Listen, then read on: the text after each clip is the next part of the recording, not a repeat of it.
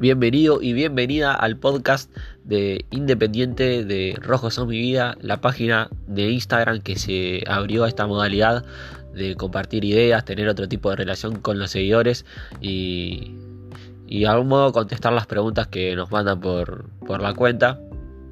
Y hoy vamos a abrir un debate eh, ustedes contéstenme por historias o por mensaje que porque yo lo voy a estar compartiendo en la cuenta de Instagram y será el título sería algo así eh, ¿por qué crees vos que Independiente no mantuvo la, la regularidad perdón o la base del equipo que salió campeón de la Sudamericana 2017 ¿por qué? Usamos el disparador este porque Flamengo actualmente está en la final de la Copa Libertadores ante River. Si vamos a... Pasemos al 2017. El equipo independiente formaba con, en la final, Campaña, Bustos, Franco, Amore Vieta, Tagliafico. En el medio el Torito, Rodríguez, Nicolás Domingo.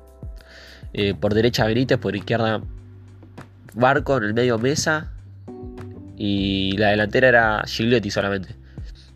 Eh, si mal no recuerdo, si no se me pifea, si no, perdón, si no pifié yo en la formación, porque después entró Albertengo a los 20 minutos por Martín Benítez.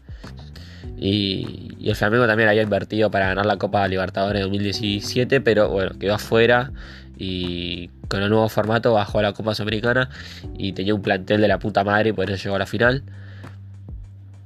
Y, y el Rojo vendió a Tagliafico en 5 millones a Barco en 15 creo, a Mesa en 14, al Torito en un millón, insólito, a Morevieta, la verdad que no me acuerdo cómo se fue, se fue mal igual, eh, a Gigliotti en 4, eh, perdón, en 3 y pico, y, y Vinicius Junior, jugador de Flamengo, lo vendió a 50 millones al Real Madrid, o sea, con un jugador solo ya es casi más, más que todo el plantel independiente que salió campeón, le ganó el equipo ese.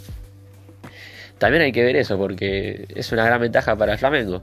Que si ves el equipo que tiene ahora, son todos jugadores que vienen de Europa. Rafinha, eh, Felipe Luis, Gaby Gol, que jugó en Europa, estaba en el Santos el año pasado. Y ahora no recuerdo bien, pero son todos de Europa, la verdad. El arquero también atajó en Valencia, le atajó Pereles a Messi, a Cristiano Ronaldo, así que imagínense.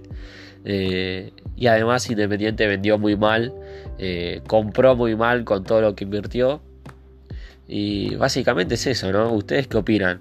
Yo les dejo esta consigna de, por qué creen que Independiente no, mantuvo ese, la base del equipo o la regularidad eh, luego de dos años que, que uno está en la final de la Copa Libertadores y el otro ni siquiera clasificó a la siguiente, ¿no? Y que este año el rojo gastó 15 millones de dólares, no es que no compra, se cuida, no. El rojo gasta y bueno, no le dieron los resultados. Eh, espero que me contesten. Yo voy a dejar esto en historias, lo voy a compartir y, eh, espero que se sumen con su, opinión.